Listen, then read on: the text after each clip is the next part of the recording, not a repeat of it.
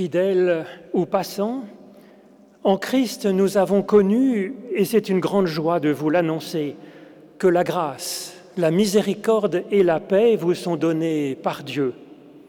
Quelle que soit votre foi ou votre absence de foi, vos convictions, vos doutes, vos parcours de vie, vos origines.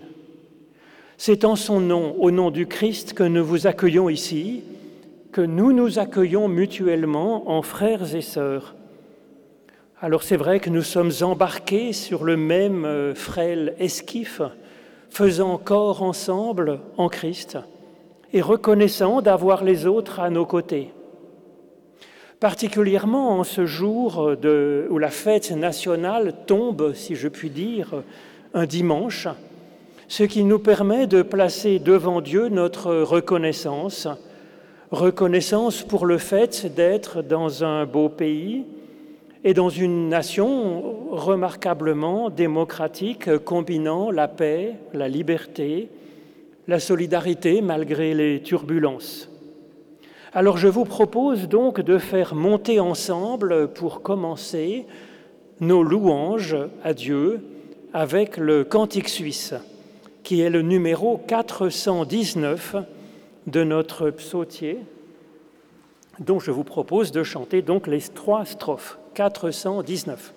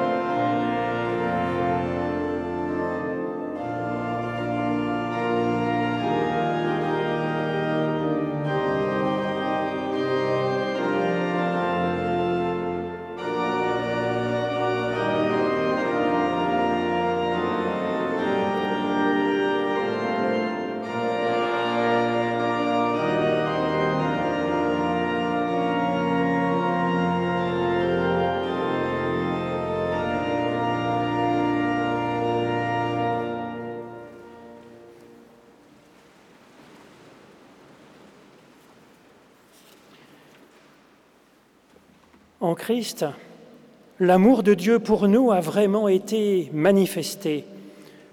Il nous dit, Venez à moi, vous tous qui êtes fatigués et chargés, et je vous donnerai du repos. C'est fort de cette promesse que nous pouvons nous tourner vers l'Éternel, notre Dieu, en toutes circonstances, pour lui demander son pardon et son aide pour avancer. Alors c'est ce que je vous propose de faire en suivant du cœur cette prière de Jonas, qui du sein de l'abîme, au cœur même du chaos qu'il avait englouti, se mit à prier. Dans ma détresse, j'ai invoqué l'Éternel et il m'a exaucé. Du sein du séjour des morts, j'ai crié et tu as entendu ma voix. J'étais dans l'abîme, les courants de l'eau m'avaient englouti et je disais, je suis chassé loin de ton regard, mais je verrai encore ta présence. Les eaux m'ont couvert jusqu'à m'ôter la vie, l'abîme m'a enveloppé, les roseaux ont entouré ma gorge, et j'ai coulé jusqu'aux racines des montagnes. Les barres de la terre m'enfermaient pour toujours, mais tu m'as fait remonter vivant de la fosse, éternel mon Dieu.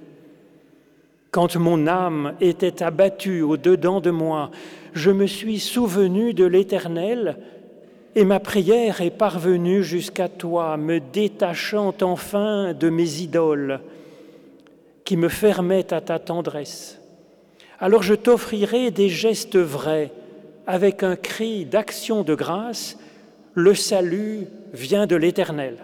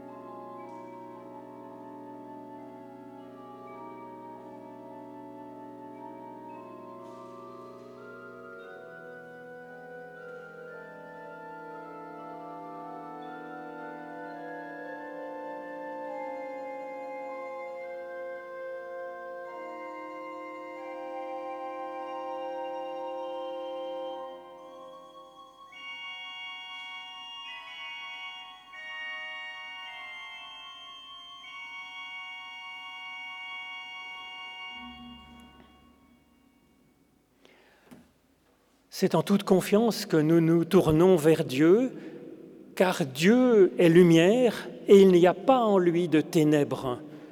C'est ce dont témoigne l'apôtre Jean et il ajoute, Si votre cœur vous condamne, Dieu est plus grand que votre cœur et il vous aime. En Christ, nous connaissons l'amour que Dieu a pour nous et nous lui faisons confiance. Dieu est amour.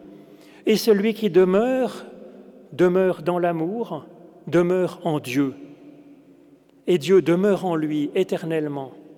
Son amour parfait chasse toute crainte. C'est ainsi que nous aimons Dieu parce qu'il nous a aimés le premier.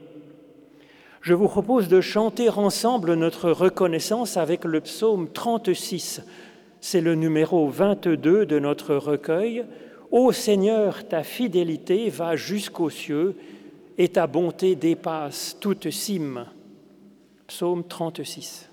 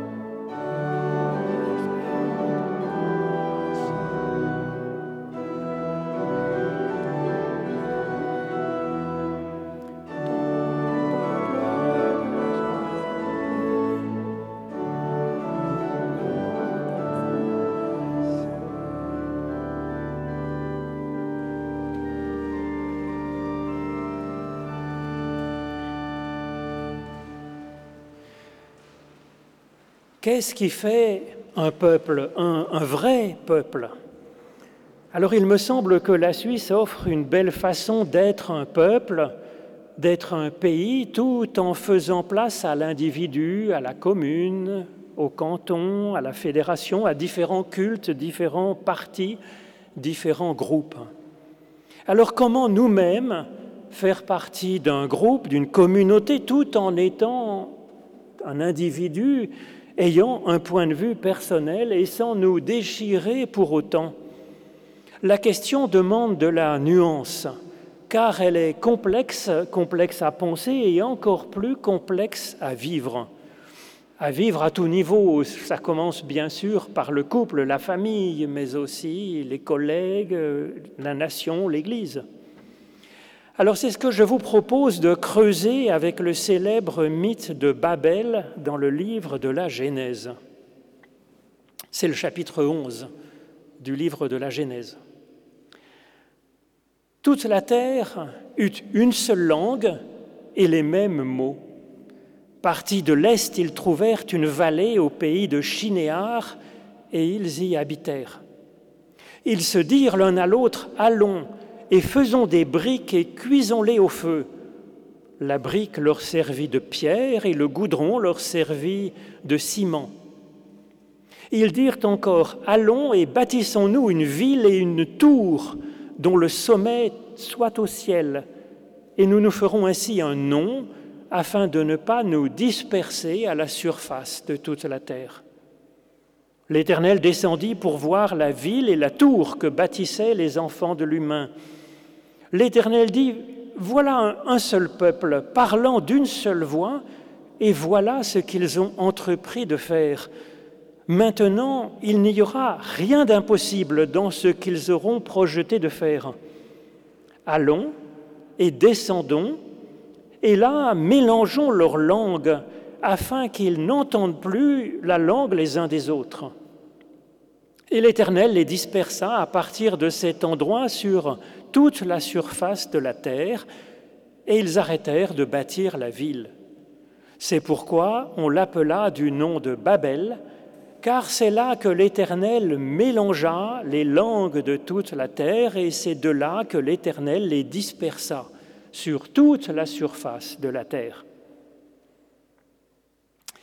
Alors ce récit est formidablement inspirant et il a inspiré effectivement la suite chrétienne de la Bible hébraïque avec une relecture de ce mythe de Babel dans le livre des actes des apôtres, justement au commencement de cette communauté qu'est l'Église.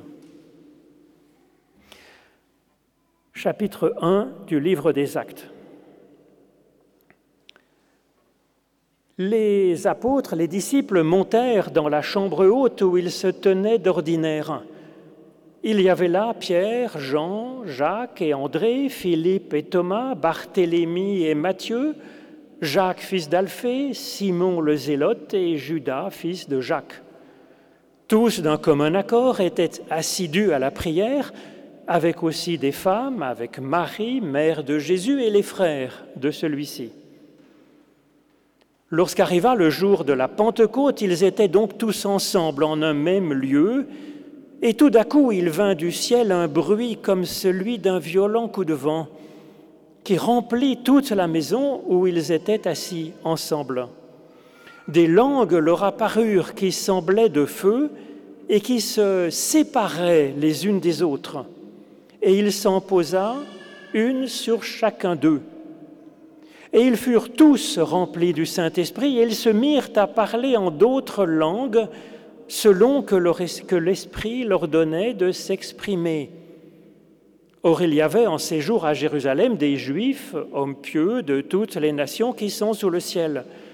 Au bruit qui eut lieu, la multitude accourut et elle fut confondue parce qu'ils entendaient parler chacun dans sa propre langue maternelle. Tous les croyants étaient ensemble et avaient tout en commun.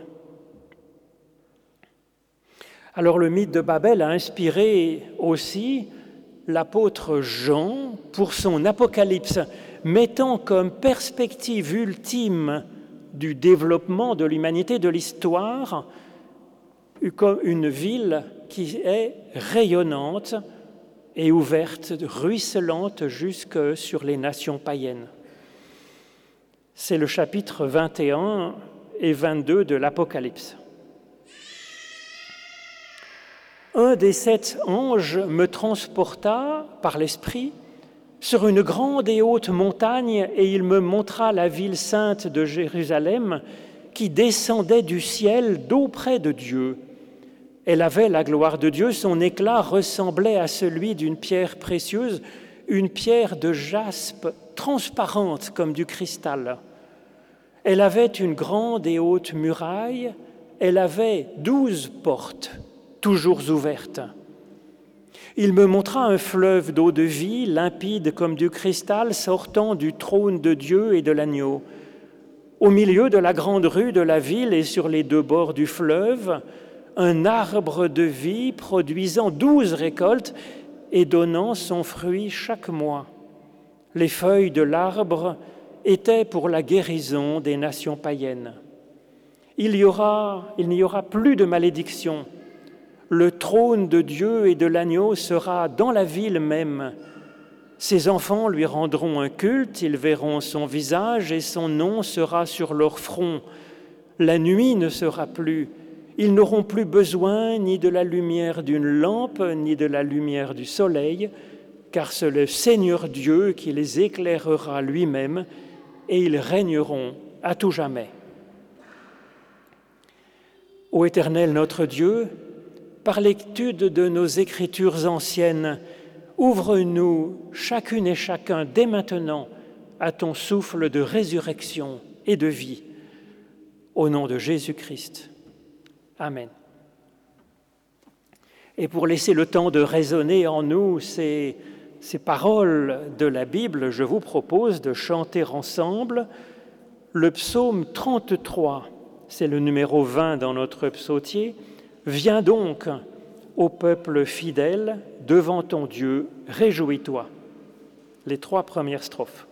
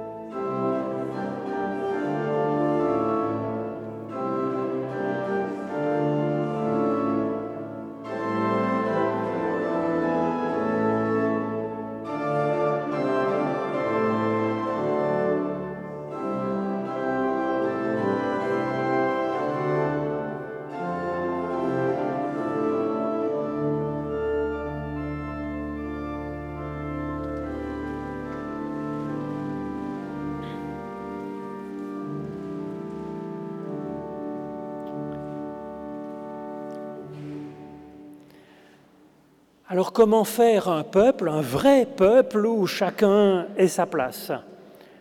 Le récit de Babel explore cette question.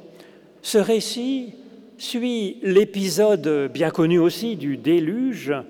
Cet épisode du déluge dénonce la violence terrible pouvant exister entre les humains. Et puis, cet épisode du déluge dénonce aussi finalement une conception de Dieu qui pourrait faire preuve de violence contre l'humanité, proposant à la place un Dieu qui, qui assume que l'humanité ait ses limites, qu'elle soit comme elle, comme elle est, et qui fait alliance inconditionnelle avec l'humanité, avec euh, sa partie parfois géniale et puis sa partie parfois problématique. Le récit de Babel prend la suite de cet épisode du déluge l'humanité semble avoir compris que la violence mène au chaos qui détruit la vie. Et l'humanité, donc, finalement, fait alliance les uns avec les autres sur le modèle de cette alliance de Dieu avec les humains, de faire corps ensemble. Alors, corps ensemble, jusqu'à quel point? Telle est la question effectivement proposée par ce texte. Au commencement de l'histoire, nous avons une unité du groupe poussée vraiment à l'extrême. Toute la terre eut une seule langue et les mêmes mots. Et ils parlent effectivement d'une seule voix unie pour euh, foncer tous ensemble comme un seul corps dans un magnifique projet. Allons et bâtissons-nous une ville et une tour qui touchent le ciel. Alors une ville, ça permet effectivement d'être plus fort. C'est une façon de faire corps, de faire face ensemble à l'adversité. C'est la base même du pacte fédéral de 1291, bien sûr, de faire corps ensemble face aux ennemis communs. Et puis une tour, une tour, c'est chercher ensemble à donner du sens à ce qu'ils sont, à ce qu'ils font. Ils cherchent une élévation vers le ciel, par l'intelligence, par la spiritualité, par les arts, par la science, par la culture, par l'éducation. Et le pacte fédéral, lui aussi, reprend cette dimension en commençant par une prière au nom du Seigneur Amen, et en ayant dans sa conclusion, si Dieu y consent, donc avec une humilité, se replaçant sous la gouvernance de Dieu. Alors le mythe de Babel dresse ainsi une façon de se constituer en peuple et en même temps en peuple éclairé, avec une façon de faire corps ensemble, dans la solidarité, mais aussi dans la recherche d'élévation, n'oubliant aucune de ces deux dimensions de lien horizontal et de lien vertical, de verticalité. Hélas, une interprétation moraliste très courante vient parasiter ce mythe si inspirant. Dieu aurait pris, selon cette leçon, aurait pris ombrage de la grandeur que ce projet donnait aux humains. Alors effectivement, ça fait de Dieu un tout petit Dieu qui est concurrencé par la grandeur de l'humain. C'est comme ça. Et puis un Dieu pas très sympathique non plus, en fait. Alors la morale de l'histoire serait baisser la tête sinon gare à la sanction divine.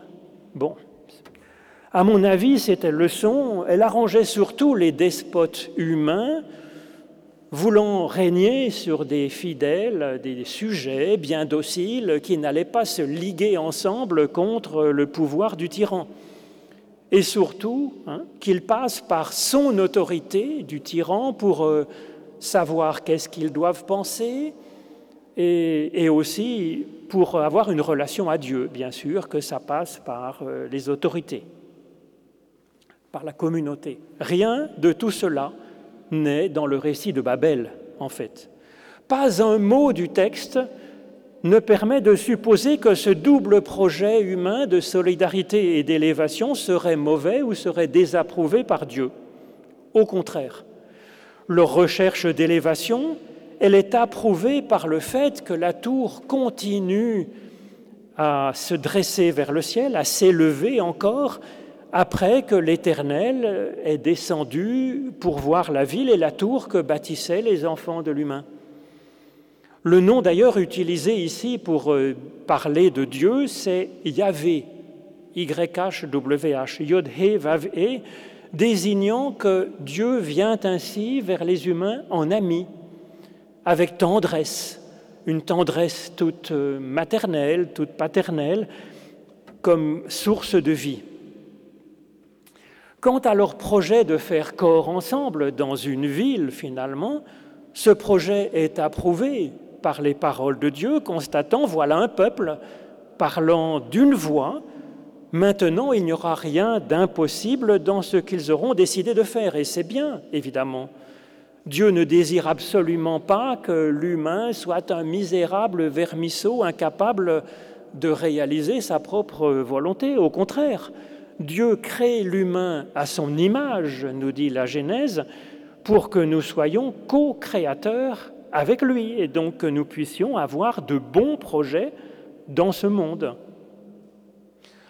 Le livre des actes des apôtres propose une actualisation de ce mythe de Babel. Et c'est là une bonne idée, c'est comme cela finalement que fonctionnent ces grands mythes, c'est pour nous inspirer dans notre actualité, dans notre façon d'ouvrir et de, vivre et de nous ouvrir ainsi dans notre contexte au meilleur qui vient de Dieu. Alors le projet de Babel est repris donc par ces premiers chrétiens à la disparition de Jésus, moment de détresse, d'angoisse, de déstabilisation. Ils se rassemblent tous ensemble en un même lieu. C'est explicitement les mots de Babel ils s'unissent en un corps pour faire face à l'adversité qui les frappe et qui les menace encore d'ailleurs, puisque effectivement les persécutions ne s'arrêtent pas là.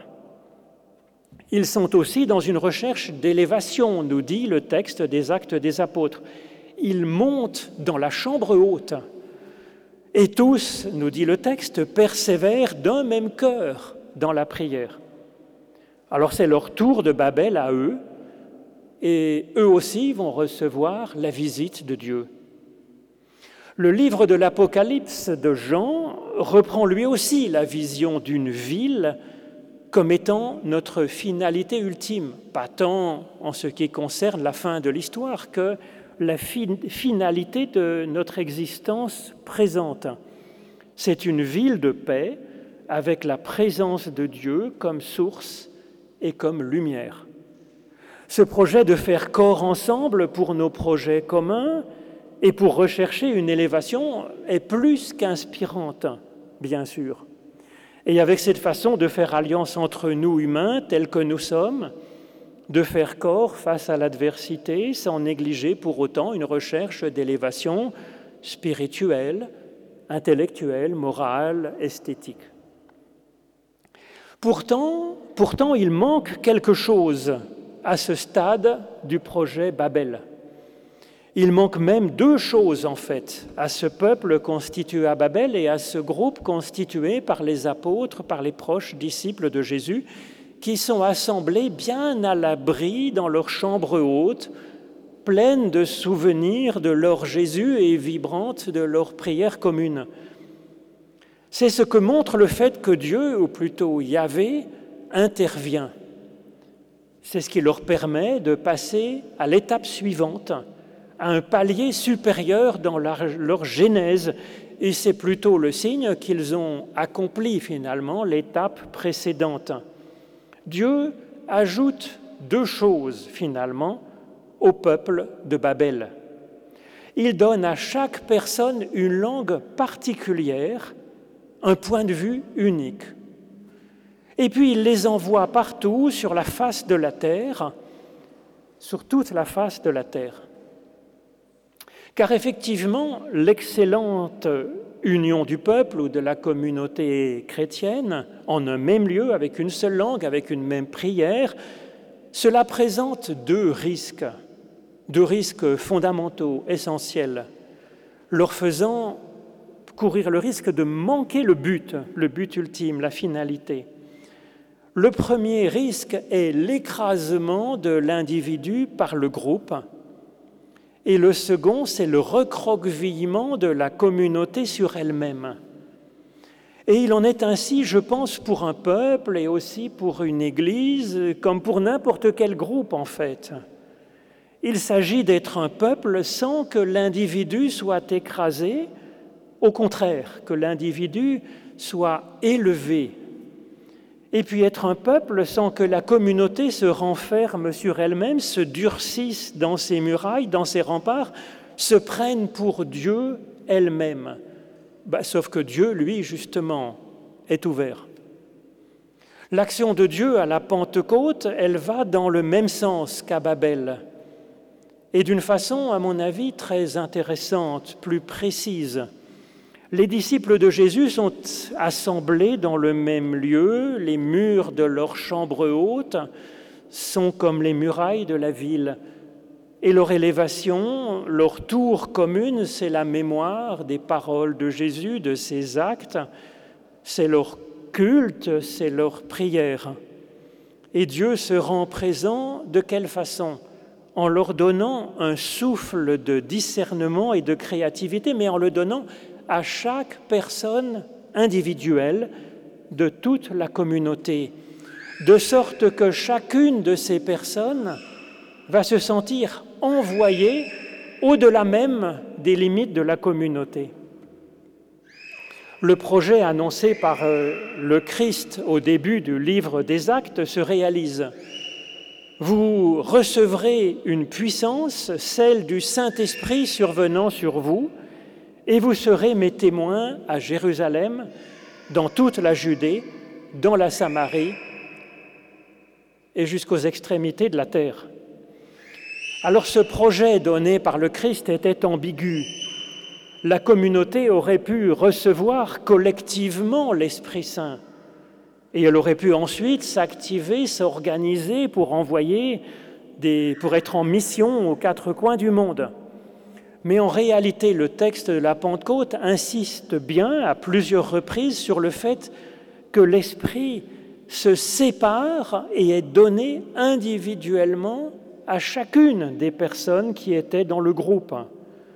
Et chaque personne recevra une vocation individuelle qui dépasse les limites de la communauté. Chacune recevra sa propre langue. Le rôle de la communauté n'est pas nié dans cette affaire. effectivement, c'est dans la communauté que chaque personne va recevoir l'Esprit.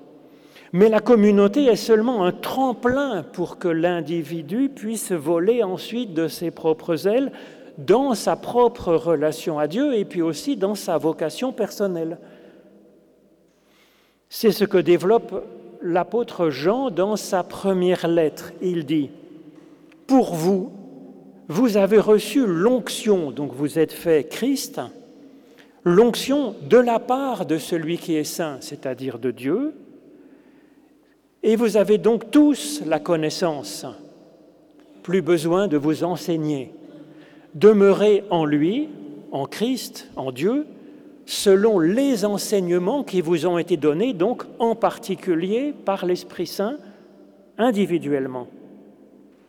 J'en développe ainsi pour chaque personne individuelle la mission d'être fidèle à ce que Dieu lui a donné personnellement, en propre, dans son cœur. C'est donc un devoir de sincérité avant tout, un devoir de fidélité à sa propre conscience éclairée par l'Esprit.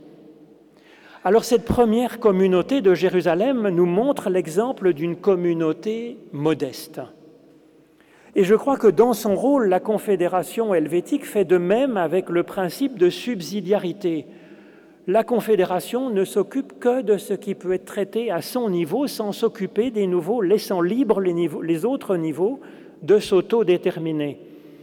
Elle est là seulement pour rendre possible l'existence et l'épanouissement des différents groupes, des divers cantons, des diverses communes, des diverses communautés, des divers cultes, des individus, pour que chacun à son niveau puisse avancer et faire avancer les autres à sa façon.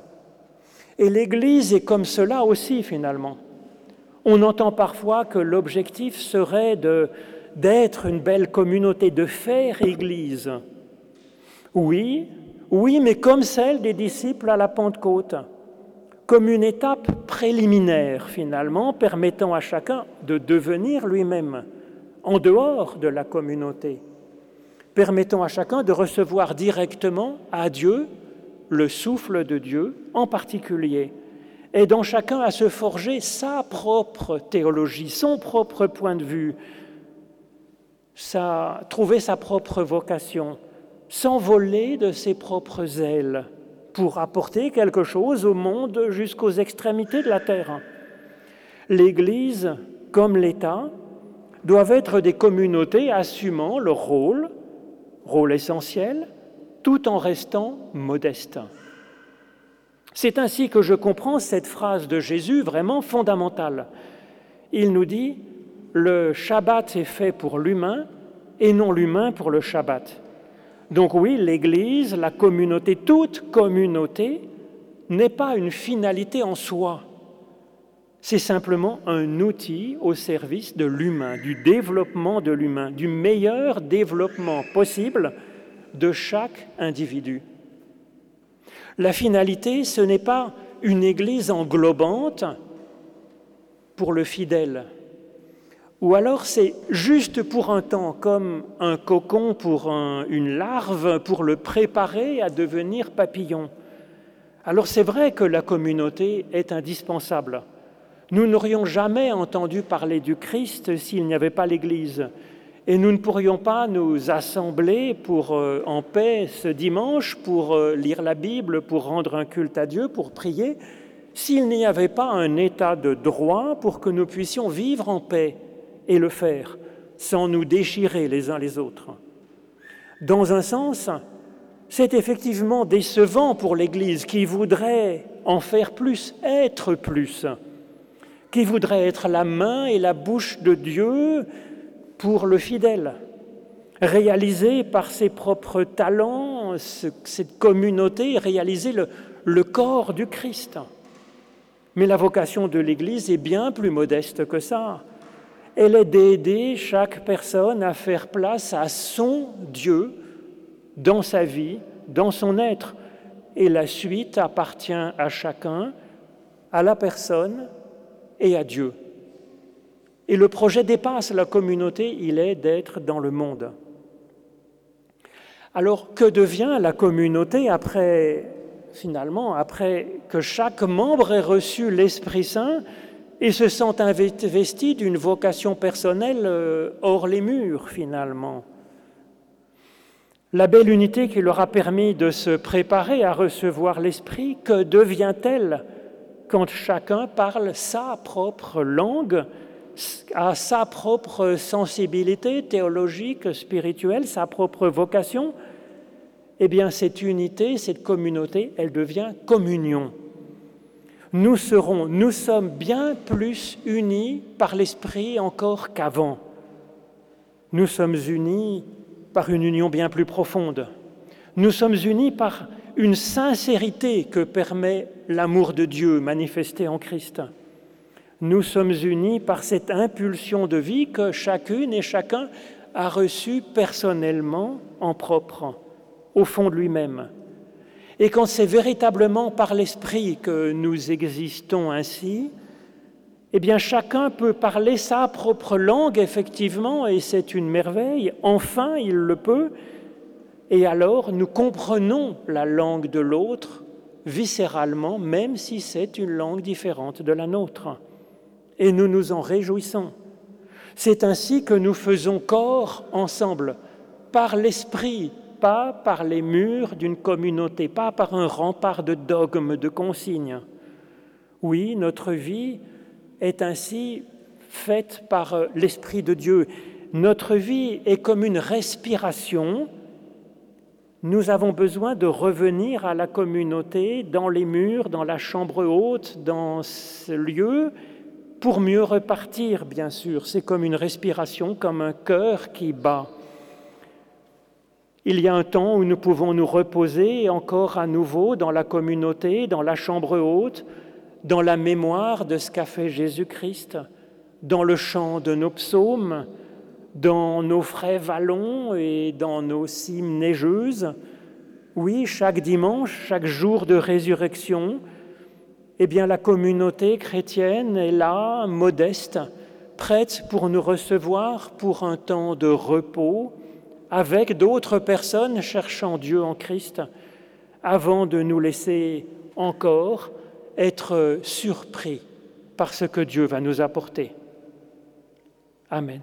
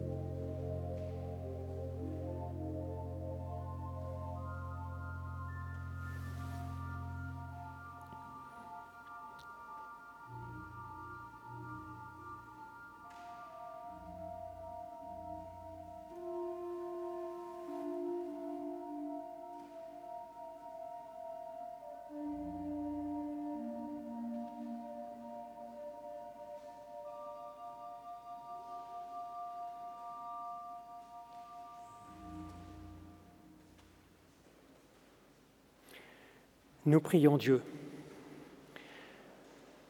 Ô Éternel notre Dieu, nous te bénissons pour la chance que nous avons de vivre dans ce beau pays où nous sommes, dans une société en paix, libre, démocratique, solidaire, riche en culture, en éducation, en foi, en ressources. Alors nous te prions pour notre pays et pour ses habitants, et nous te prions pour euh, tous les pays qui n'ont pas autant de chance, et pour ce monde que tu nous as confié. Que l'harmonie l'emporte sur la discorde et la désunion. Que nous portions un regard de louange et de joie sur toute avancée positive que nous travaillions avec patience à ce qui nous paraît difficile. Alors Éternel, notre Dieu, inspire tout particulièrement les autorités de ce monde et guide aussi les électeurs que nous sommes. Nous voulons construire ensemble, avec ton aide, une société à ton image, une société juste, inclusive, généreuse, aimante, solidaire, permettant à chaque personne de s'épanouir un peu plus dans sa vocation et de pouvoir ainsi apporter sa touche à ce monde. Alors devant toi maintenant, grâce à toi, nous pensons, nous prions, nous agissons pour que les personnes qui souffrent puissent aller mieux. Nous te prions afin que pas une seule personne ne reste sans quelqu'un pour lui tendre la main. Et nous nous rassemblons avec toutes nos prières dans cette prière que Jésus nous a donnée, dans la confiance en toi, notre Père, notre Mère à tous. Notre Père qui es aux cieux, que ton nom soit sanctifié, que ton règne vienne, que ta volonté soit faite sur la terre comme au ciel. Donne-nous aujourd'hui notre pain de ce jour Pardonne-nous nos offenses, comme nous pardonnons aussi à ceux qui nous ont offensés, et ne nous laisse pas entrer en tentation, mais délivre-nous du mal. Car c'est à toi qu'appartiennent le règne, la puissance et la gloire pour les siècles des siècles. Amen. Alors grand merci à Vincent Thévenin pour euh, l'accompagnement de ce culte à l'orgue. Effectivement, avec les masques, euh, nous ne nous entendons pas tellement chanter, donc s'il n'y avait pas l'orgue, ce serait vraiment bien triste. Donc merci beaucoup Vincent. Mardi prochain, comme tous les mardis au cours de ces mois d'été, il y a un partage biblique dans les jardins du temple de Malagnou, chemin Rieux 3. Mardi prochain, donc de 19h30 à 20h30, c'est mon tour et je vous proposerai d'aller lire le chapitre 4 de l'Évangile selon Jean, avec donc Jésus et la femme samaritaine. Dimanche prochain ici, c'est le pasteur Vincent Schmitt qui donnera le culte. Et puis à la sortie, eh bien, vous trouverez, si vous le désirez, le texte de la prédication que je vous ai proposé pour en prendre et en laisser, et puis peut-être aussi pour le donner à une personne que vous penser pouvoir être intéressé par cette réflexion biblique et spirituelle. Maintenant, avant de recevoir la bénédiction de Dieu, je vous propose de chanter le cantique 357, Grand Dieu, nous te bénissons, et puis notre offrande va être recueillie pendant le chant de ce Tédéum 357.